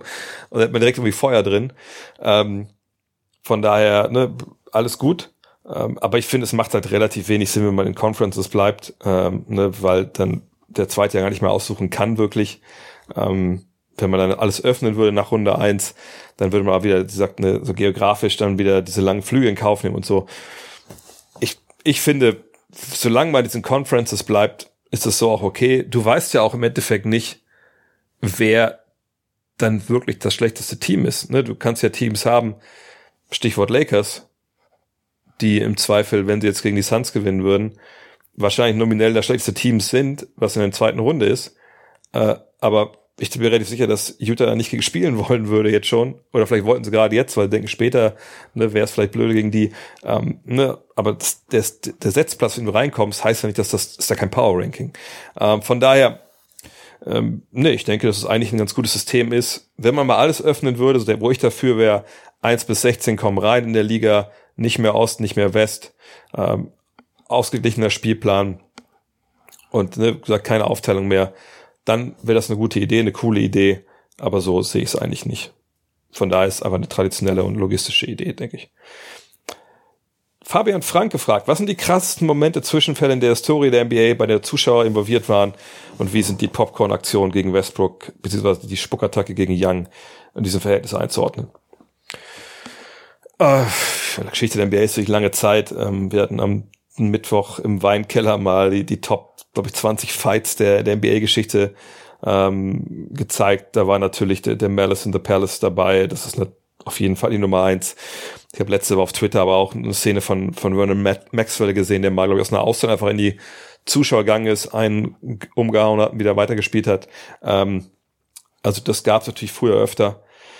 Natürlich muss man sagen, wenn man dann solche Szenen nochmal vor Augen hat, wo wirklich Spieler und, und, und Fans da sich geschlagen haben oder so, da ist natürlich eine andere Qualität erreicht, äh, wie als wenn du jemanden Popcorn über den Kopf kippst oder jemanden anspuckst oder wie es im Fall von ähm, äh, John Morant war oder John Morants Vater, dass man da rassistisch beleidigt wird oder wie Russell Westbrook damals in Utah das erlebt hat. Ähm, aber ich habe es auch gestern on air gesagt. Äh, ich finde halt schon, dieser, und ich will nicht jetzt dem Fabian vorlegen, äh, vorwerfen, dass er das jetzt so, so sieht, aber es gibt ja die Argumentation, die habe ich auf Twitter auch gesehen. Ah, ist alles nicht so schlimm und sollte man nicht so anstellen und früher, was früher alles durchging, bla bla bla. Das ist ja richtig. Ne? Ich habe früher, ich auch gesagt, ne? ich habe früher für einen 80er mal hab ich noch Fußball gespielt, da war ich als junger Mensch in, Bundesliga-Stadien und da hat man natürlich Sachen gehört, da hat mein Vater auch gedacht, oh, vielleicht muss ich dem Jungen jetzt nochmal die Ohren zuhalten, dass er die Wörter damit nach Hause nimmt. So, vollkommen klar. Ne? Hört man das heute noch in, in Bundesliga-Stadien? Ja, auch vollkommen klar. Sollte man aber vielleicht irgendwie als Zivilisation den Anspruch haben, über die Jahre bis besser zu werden Denke ich schon. Ne? Und nochmal, ist es schlimmer, wenn dir einer auf die Schnauze haut, als wenn dir einer Popcorn über Kopf kippt? Ja. Ist das jetzt cool, dass dir einer Popcorn über Kopf kippt und muss man damit leben können? Nein. Auf gar keinen Fall. So. Und ich weiß, es gibt da genug Leute auf Twitter, die sich da, was weiß ich, was sie da bei sich selber am Körper anfassen, wenn sie solche Sachen da schreiben. So nach dem Motto, ja, da, da rastet der aus und wenn ich ausraste auf der Straße, dann habe ich Probleme, aber der ist Millionär, der muss damit klarkommen. Das ist alles absoluter grundlegender, abgefuckter Bullshit. Sorry, dass da jetzt auch so, ähm, so, so, so grafisch werde.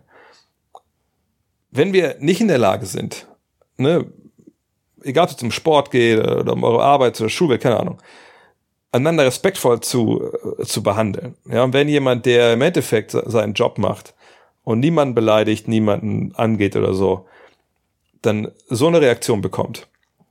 So eine respektlose äh, Reaktion. Und das fängt bei mir bei, sag, mit, mit rassistischen Äußerungen, na, wohl anfangs wahrscheinlich eher so mit Popcorn-Geschichten, äh, geht dann halt weiter bis mit Beleidigung, bla bla, bis irgendwann eine Gewalt dabei ist. Ne? Dieses ganze Spektrum. Natürlich kann man unterscheiden, bla bla, aber das ist alles scheiße und das ist alles nicht entschuldbar. Kann man mal eine Sache sagen, ey, du Penner oder, oder was weiß ich, du bist so blind oder geh sterben. Mein Gott, ja, das sind Sachen, das ist auch okay irgendwo, äh, aber die Linien sind natürlich auch da nicht klar gezogen. Aber es kommt der Punkt, wo es eben wirklich, wo die Linie überschritten wird. Und da denke ich, dürfen wir als Fans uns auch nicht irgendwie auf irgendwelche Privilegien berufen, sondern müssen wir ganz klar sagen, nein, das geht halt nicht. Und es geht nicht, jemandem Popcorn über den Kopf zu schütten, nur weil in den 70er Jahren Leute auf die Fresse gekriegt haben. Das ist einfach eine Respektlosigkeit. Und wenn man sich nicht benehmen kann, dann fliegt man halt raus. Und braucht es dann eine lebenslange Sperre von den jeweiligen Stadionverbot. Sicherlich muss man auch von Fall zu Fall entscheiden. Ich bin in dem Fall dafür. Denn man weiß ja, was man da macht. Und es hatte einfach nichts zu suchen. Und vor allem ist ja auch nicht so irgendwie, ach, ich bin jetzt alleine da auf der Straße und ich sehe jetzt Russell Westbrook und denke, ich kippen Popcorn über den Kopf. Sondern man agiert ja da als Fan aus einer relativ feigen Position, wenn man genau weiß, dass der andere eben nicht reagieren kann. So. Und der andere Punkt ist halt, ich bin nicht alleine da als Fan, der das macht, sondern um mich herum sind noch andere Fans. Und ganz ehrlich, die Gefahr, dass dann so ein Damm bricht, siehe Malice in the Palace, die ist real. In Malice in the Palace, natürlich gehen die ähm, Spieler der Pacers als erstes, also Ronald Test, Steven Jackson etc., in die, ähm, in die, in die Tribünen und schlagen sich. Aber dann ist es ja auf einmal, ne, ne, ne, also auf einmal sind es ja Fans, die aufs, aufs Feld gehen, die denken, jetzt muss ich auch für Ordnung sorgen, Flaschen fliegen, alles fliegt, so. Und da darf es halt nie hinkommen. Ich habe das auch im, im Weinkeller gesagt.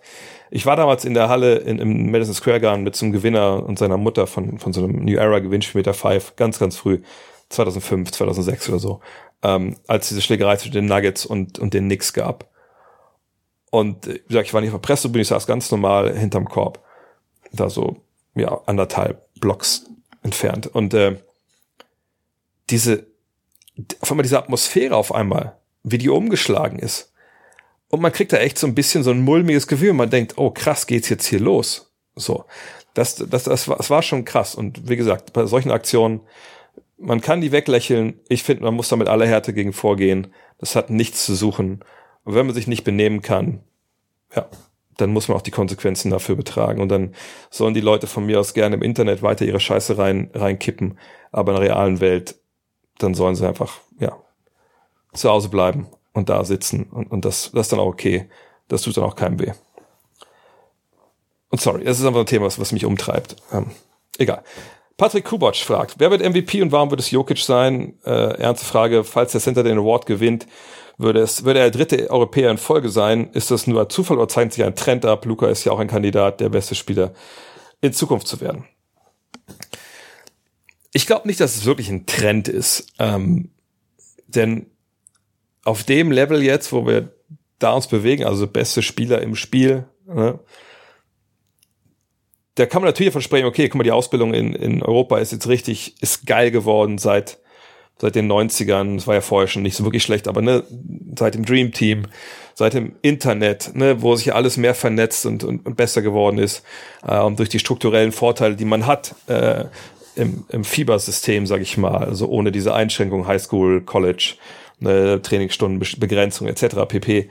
Ähm, sieht man da jetzt, dass vielleicht nicht in der Masse diese, diese Spieler in die NBA kommen, dass man jetzt ähnlich wie im Eishockey 10, 15 Ausländer pro Team hat, äh, also aus amerikanischer Sicht gesehen. Aber oben, ne, also da die Top-Spieler, wenn die identifiziert werden in Europa, dann finden die auch ihren Weg dann auf ein Level, wo sie mit den ganz Großen mithalten können. Ich glaube, das kann man schon als Trend verstehen.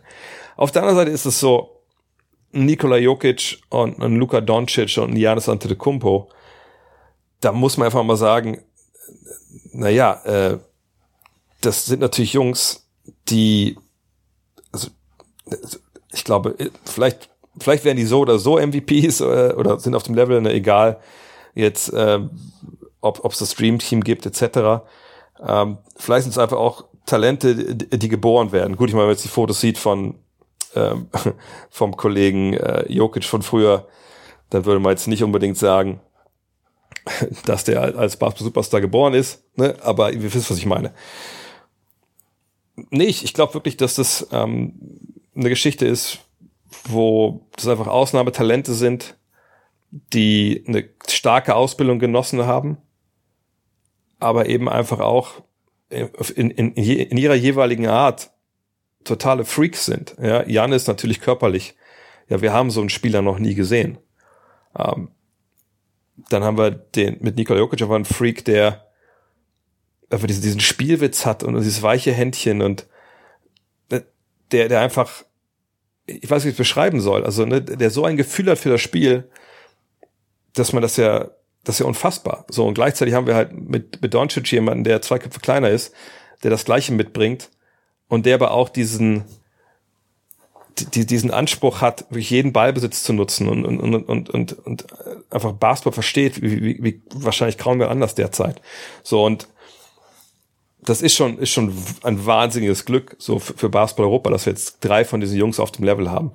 Aber jetzt wirklich auf einen Trend abzulesen nach Motto, ja, die Europäer werden jetzt ne, den, den Amerikaner weglaufen äh, über die nächsten Jahre, den sehe ich nicht, sondern ich glaube, es ist Verbindung aus geilem Coaching, eine zusammengewachsene Basketball-Community, eine Coaching, Practice etc. sind einfach kein Geheimnis mehr. Ähm, ein Standortvorteil Europas und einfach in dem Fall drei krasse Talente, die ja Gott sei Dank zum Basketball gekommen sind und da ihre Bestimmung gefunden haben. Äh, und ich denke, dass Jokic MVP wird, das habe ich schon oft genug gesagt. Why Not Zero fragt, wie stehen die Chancen, dass Kawhi äh, Leonard die Clippers bei einem möglichen Außenrunde 1 verlässt? Wie sehr würden dadurch die Thunder profitieren, da sie ja ziemlich viele Erstrunden-Picks der Clippers besitzen? Ähm, ich denke, die Wahrscheinlichkeit ist nach wie vor nicht so hoch. Ich glaube, wenn wirklich jetzt das auskommt gegen äh, Dallas, dann würde es sicherlich wieder Konsequenzen geben. Ich bin mir aber relativ sicher, dass diese Konsequenzen eher so das Front Office betreffen den Coach betreffen, Ty Lue, der sich meiner Begriffe nicht mit Ruhm bekleckert. Ähm, dass Leonard vielleicht erstmal sehen will, was dann jetzt Neues kommt, was die Ideen sind. Ähm, aber nochmal, nachdem er sich so darauf versteift hat, er möchte in der eigenen Heimat wieder Basketball spielen in Los Angeles.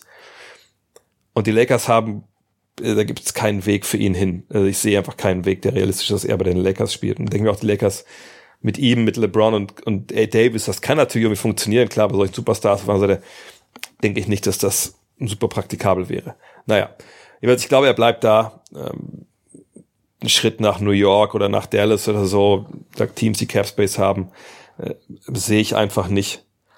Ähm, aber nehmen wir davon an, nehmen wir, also ich glaube, wenn was passiert bei den Clippers, ist es vielleicht eher ein Trade von Paul George. Der hat schon verlängert.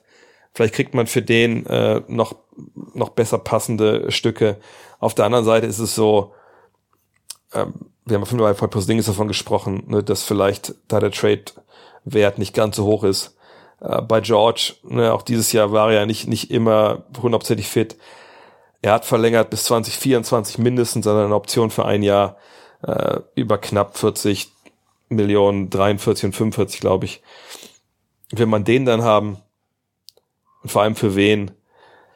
Ich finde ich finde es echt schwierig. Ähm, ich würde sagen, er bleibt und dann ist es für Oklahoma City nicht so gut. Aber wenn wir mal jetzt nur mal, um diese Frage weiter zu spinnen, davon ausgehen, dass Leonard geht, dann hätte man jetzt auch nicht Cap Space für irgendwelche großartigen ne, neuen Additionen.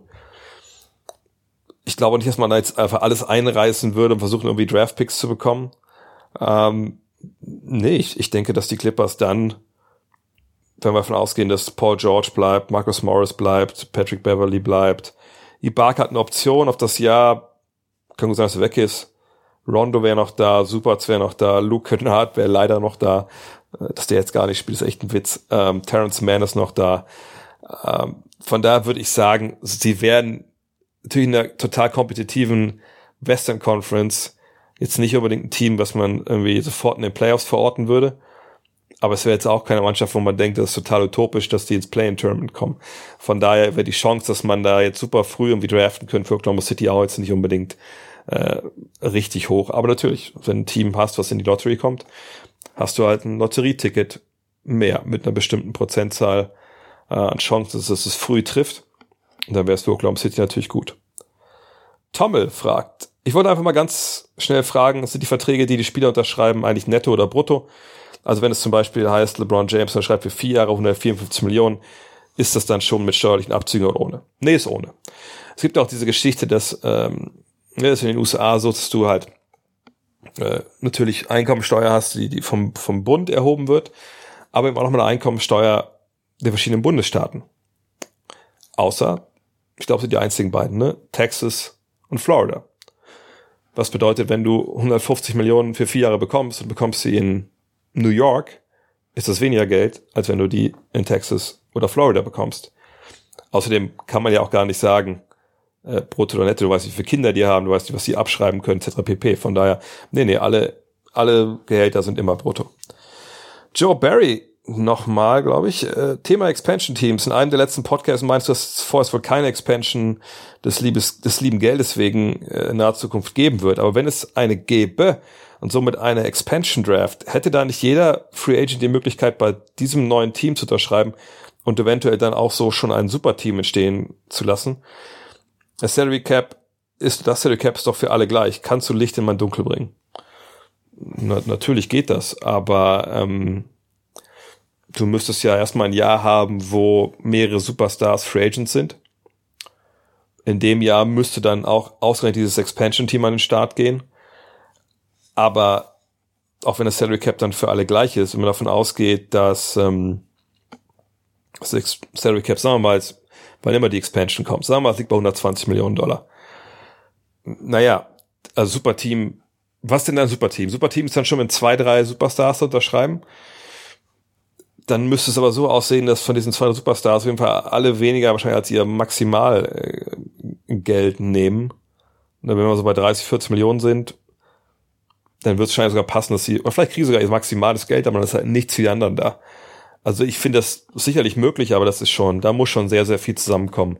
Äh, und ehrlich gesagt, würde ich äh, da jetzt nicht unbedingt eine große Gefahr sehen, dass die Liga da direkt ähm, direkt irgendwie ein super Team kreiert. Allerdings haben wir es durch bei Las Vegas in der NHL gesehen, dass ein Team durch Expansion Draft dann eben auch in die Finals kommen kann. The Real SAK fragt, wenn dein Leben von einer offensiven Possession abhängen würde, welches Play würdest du Lauf durchführen und welcher Spieler würde werfen? Natürlich schwer zu beantworten, weil ich nicht weiß, wie viel Zeit auf der Uhr ist, wer in der Defense steht, ähm, ne, wer da verteidigt, etc. Deshalb muss ich es wahrscheinlich relativ breit beantworten. Wenn wir sagen, es ist genug Uhr, äh, genug Zeit auf die Uhr, dass ich nicht sofort werfen muss, wir ich sag mal so sieben, acht Sekunden, dass zumindest noch ein Pick and Roll läuft, dann wäre für mich ähm, es so, dass ich zu Kevin Durant einwerfen würde, der einen Block bekommen würde von einem kleinen Mitspieler, am besten einem Point Guard, um dass er dann über diesen kleinen Spieler drüber wegwerfen kann. Und wahrscheinlich sogar ein Dreier oder, oder halt ein Mitteldistanzwurf. Also, weil natürlich kann man sagen, ja, aber Curry über die Mittellinie dribbeln und dann einfach hoch oder, oder, oder Harden oder Lillard wäre mir alles in dem Sinne zu unsicher, auch wenn vielleicht die Quoten von denen höher sind, ähm, sondern nee, Durant in einem Mismatch, wenn er hochgeht, das ist dann für mich, damit könnte ich dann leben, wenn, wenn das dann vorbei ist. Denzel fragt, FS oder Barca, das sind die beiden Teams, die jetzt gerade in Köln, also gestern gewonnen haben, morgen ähm, Final, also Final Four nicht, sondern im, im Finale der Euroleague stehen. Ähm, ich habe dieses Jahr viel zu wenig Euroleague geschaut, leider. Ähm, ich würde es FS einfach gönnen. FS war vergangenes Jahr das beste Team der Euroleague, hat es geschafft ins Finale. Vergangenes Jahr ist ja das Endturnier in Köln ausgefallen aufgrund von, von Covid mit Tibor Pleiss äh, steht einfach auch ein echt super guter Typ natürlich auf Seiten von Ephes äh, im Team, auch wenn er jetzt in einem Halbfinale gar nicht gespielt hat. Er ist ein Kölsche Jung, ne? Kann er zu Hause feiern, im Pefkin oder so. Ähm, er hat ja alles zu, leider. Äh, nee, ich würde sagen Ephes. Ephes würde ich's, würde ich's gönnen. Auf, auf der anderen Seite hat natürlich letztens jemand geschrieben, ey, wenn, wenn Barca äh, gewinnt, ist das nochmal ein Titel, für, für den sich Pau Gasol bei dir bedanken müsste. Das stimmt natürlich auch. Aber nee, ich glaube, ich FS, irgendwie das Karma-mäßig, glaube ich, finde ich FS gut. Aber es wird sicherlich ein geiles Spiel. Das muss man sich eigentlich morgen anschauen. Chris Shuttlesworth fragt, was ist deine Meinung zu 3 gegen 3? Welches Potenzial hat es? Es ist ja ein vergleichbar physisches Spiel. Wie würde dein mit NBA-Spielern eingestelltes Team, Summerjazz Team aussehen? Ja, leider haben wir die deutschen Damen die Qualifikation zu Olympia verpasst. Ähm, äh, haben wir gegen Frankreich und, und die USA verloren.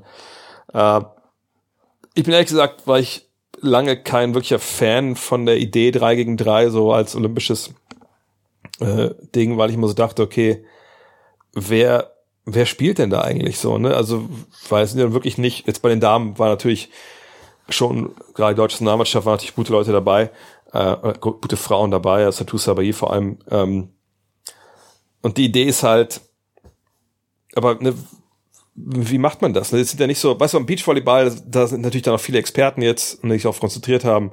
Äh, gab aber auch viele, ne, die, glaube ich, dann richtig Volleyball gespielt haben in der Halle und dann aber auch Beach. Und beim Basketball, es gibt jetzt auch keine BBL-Profis, wenn ich mich richtig erinnere, die da jetzt 3 gegen 3 spielen oder keine NBA-Profis oder FIBA-Profis. Von daher ist es so schön natürlich, so mehr Basketball, umso besser. Aber ich fand das immer relativ interessant, wenn ich ehrlich bin. Ähm, aber NBA-Team, ja, also ich denke, ich würde ein Team zusammenstellen mit Shootern, äh, aber auch mit Leuten, die äh, einfach krasse Mismatches haben. Durant wäre auf jeden Fall dabei. Ähm, wenn nur die Amerikaner vielleicht mal nehmen jetzt zur Nationalmannschaft. Ich glaube, ich würde auch, ähm, ich glaube, ich würde Harden noch nehmen, einfach weil er die immer auch einen eigenen Wurf kreieren kann. Ist er defensiv gut genug, ist ein bisschen die Frage, ne? Ähm, aber 3 gegen 3 mäßig finde ich das gar nicht so schlimm im Endeffekt, wenn du an defensiv jetzt nicht bei 100 Prozent bist. Sag mal Harden, Durant, die beiden. LeBron ist da für mich sogar schon ein bisschen zu alt, wenn ich ehrlich bin. Ähm, ich glaube, ich würde einfach Harden, Durant und Curry nehmen. Ich glaube, da hast du dann einfach gar keine Chance mehr als Gegner. Ähm, die ballern dir alles rein. Defensiv ist es nicht so schlimm. Und sagt Durant kann da viel, kann da viel aushelfen. Aber das wäre so meine Truppe. Johannes Runge fragt, wieso gibt es in der US-amerikanischen Fernsehlandschaft bezüglich der NBA so viele polarisierende Scheinexperten, aka Stephen A., Max Kellerman, jetzt auch noch Perkins bei ESPN, die sich nur extrem steile Thesen gegen sich an den Kopf werfen. Hauptsache, sie widersprechen einander und bei TNT die Gruppe um Chuck, Kenny und Shaq die ja auch nur unterhalten und zum Beispiel Chuck zum Beispiel ein Guaranteed nach dem anderen raushaut. Candice Parker hat bei TNT zum Beispiel in letzter Zeit gezeigt, dass auch Spielerinnen sehr gut analysieren können. Ja, aber das kommt ja immer zu dem gleichen Punkt zurück. Ähm, Quote, Klicks, Impressions. Warum haben wir denn, warum haben wir denn in, in Deutschland, wir müssen gar nicht in den USA schauen, warum haben wir denn in Deutschland über Jahre in der Bildzeitung eine Kolumne von Max Merkel gehabt, also dem ehemaligen Bundesliga-Trainer, der die, glaube ich, eigentlich de facto nie selber geschrieben hat und kam die nicht sogar noch raus, dass er schon tot war? Also, ne, warum haben wir denn jemanden Experten wie Mario Basler? Ne, warum haben wir denn in vielen, vielen Formaten Leute, die immer einen raushauen, so? Na klar, weil diese Formate verkaufen müssen. Die müssen funktionieren. Die Leute müssen es sich anschauen wollen. Sie müssen das im Idealfall noch retweeten, ne? sich drüber aufregen am besten noch und irgendwie drüber diskutieren. Das machst du natürlich nicht, wenn du irgendwie irgendwas auseinanderklamüserst, ne, taktisch großartig tief reingehst, etc. Es ist doch einfach auch so, dass natürlich, das vergessen jetzt immer auch viele, glaube ich, dass diese ganzen Formate, äh, das sind natürlich nicht Formate für die absoluten Experten, äh, die da abnerden wollen, sondern das sind natürlich auch viele Formate für allgemeine USA Sportinteressierte, wenn wir jetzt mal bei der NBA bleiben oder bei diesen allgemeinen Sportformaten wie, wie äh, eben zum Beispiel äh, First Take. Ne, da kommen natürlich auch dann Leute hin, die eigentlich Football-Fans sind oder Baseball-Fans und was läuft dann halt vielleicht gerade nicht, aber Basketball, irgendwie habe ich ja auch ein, trotzdem ein Team in der Stadt. Was erzählen die eigentlich darüber? So, und ne, da kommst du nicht mit, oh, wir verteidigen eigentlich die Bugs, das Pick and Roll von dem Miami Heat.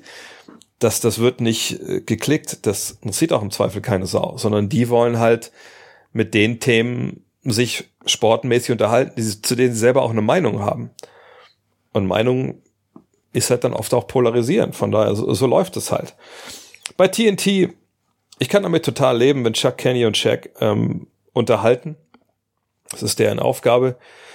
Ich fand dann aber schon ein bisschen blöde manchmal, wenn, wenn Candice Parker so ein bisschen abgebügelt wird, dann äh, gerade auch von Shaq, der irgendwie, der auch super oft direkt so in, in so eine, habe ich schon mal erwähnt, so einen total unsympathischen Modus schaltet. Aber am Ende des Tages, wie gesagt, geht es auch da um Unterhaltung. Und ich glaube, es liegt doch am Rezipienten dann auch selber zu verstehen und, und, und, ne, und zu, ne, zu analysieren, was ist das eigentlich da gerade? Was, was erzählt denn Cam, äh, Sam, äh, Sam Perkins? Sam Perkins ist sicherlich besser als Kendrick Perkins, aber was erzählt Kendrick Perkins denn da? Warum erzählt denn Ryan Hollins das da gerade? So. Wenn man dann merkt, es geht um Meinung, es geht um Klicks und es geht um Spektakel, was ich auch nachvollziehen kann, weil ich kenne das Business ja selber. Ähm, okay, aber weil ich das nicht will, gibt's halt genug Angebote von Leuten, die es halt anders machen. So.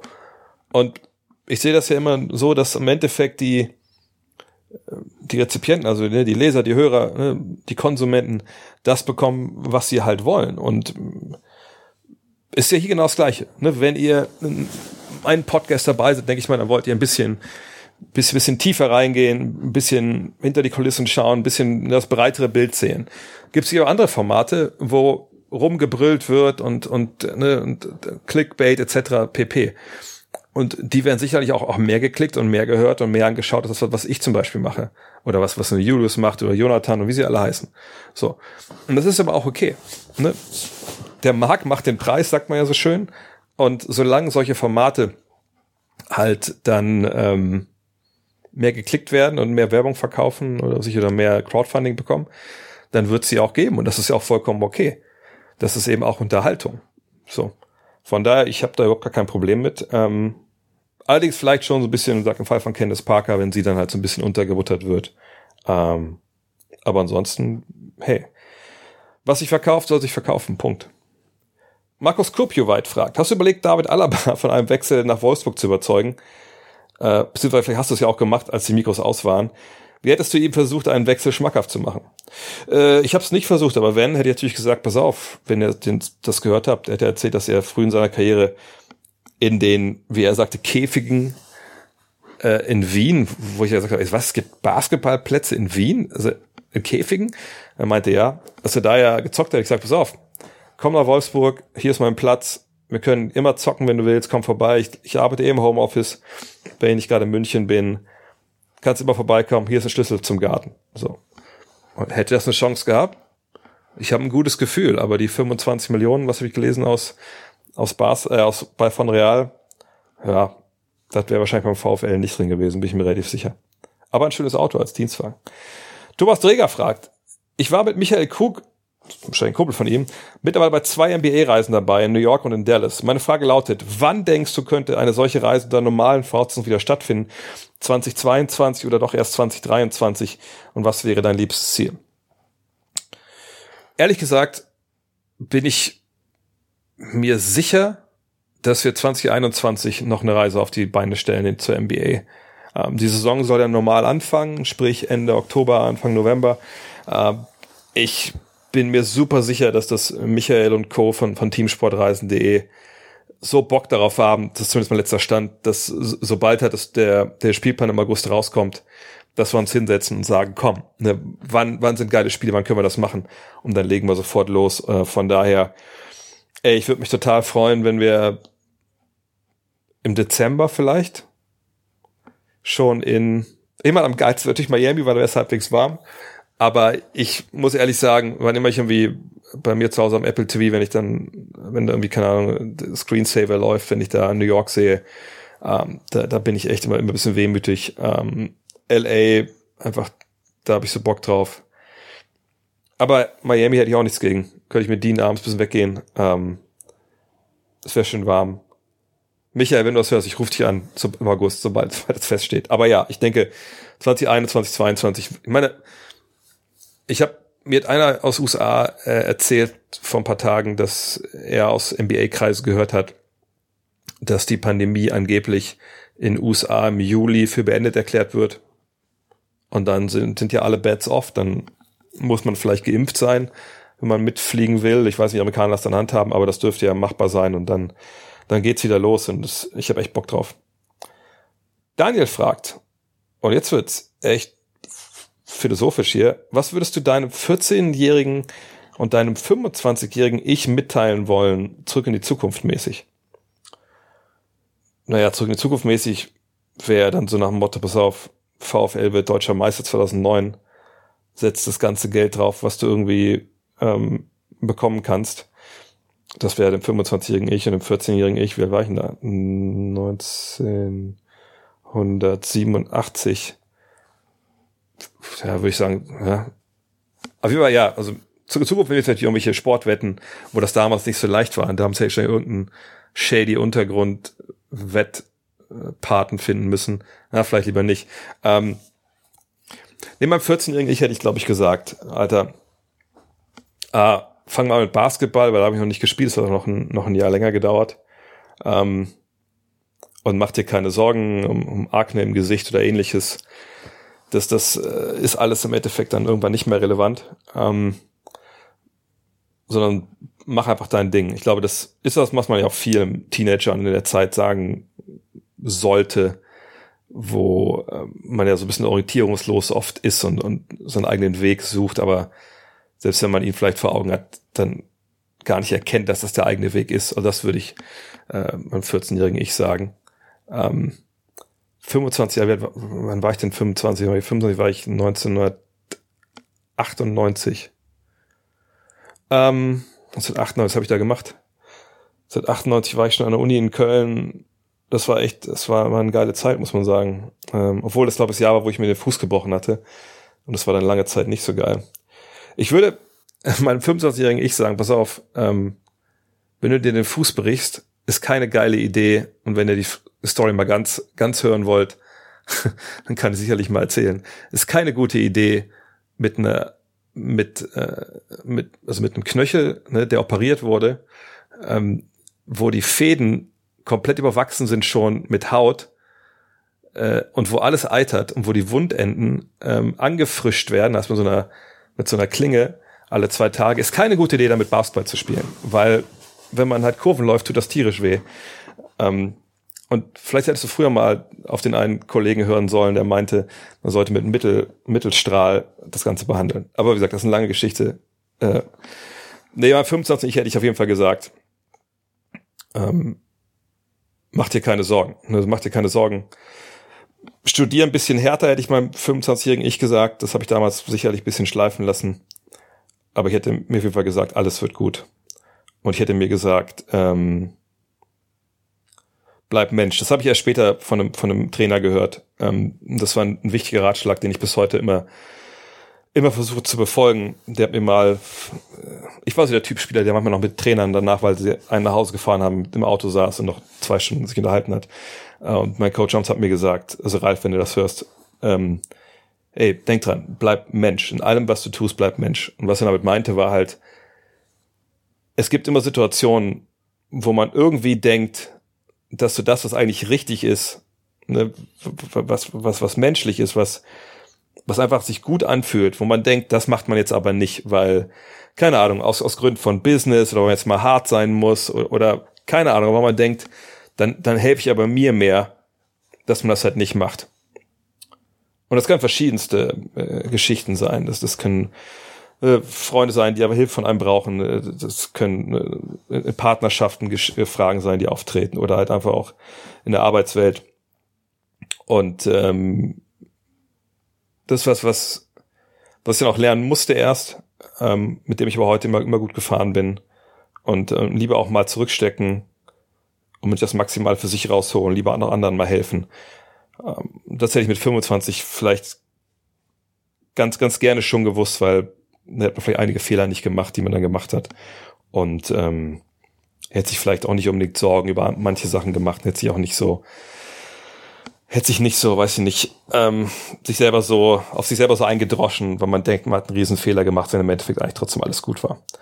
Macht sicherlich keinen Sinn, was ich auf die Frage antwortet habe, Dani, das tut mir leid, aber das ist das, was mir jetzt gerade einfällt.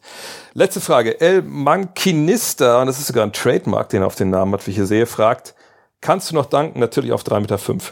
Ich habe es jetzt schon ein Jahr lang nicht probiert, weil ich nicht in der Halle war. Mein Ziel war ja jedes Jahr ein Dank, bis ich 50 bin.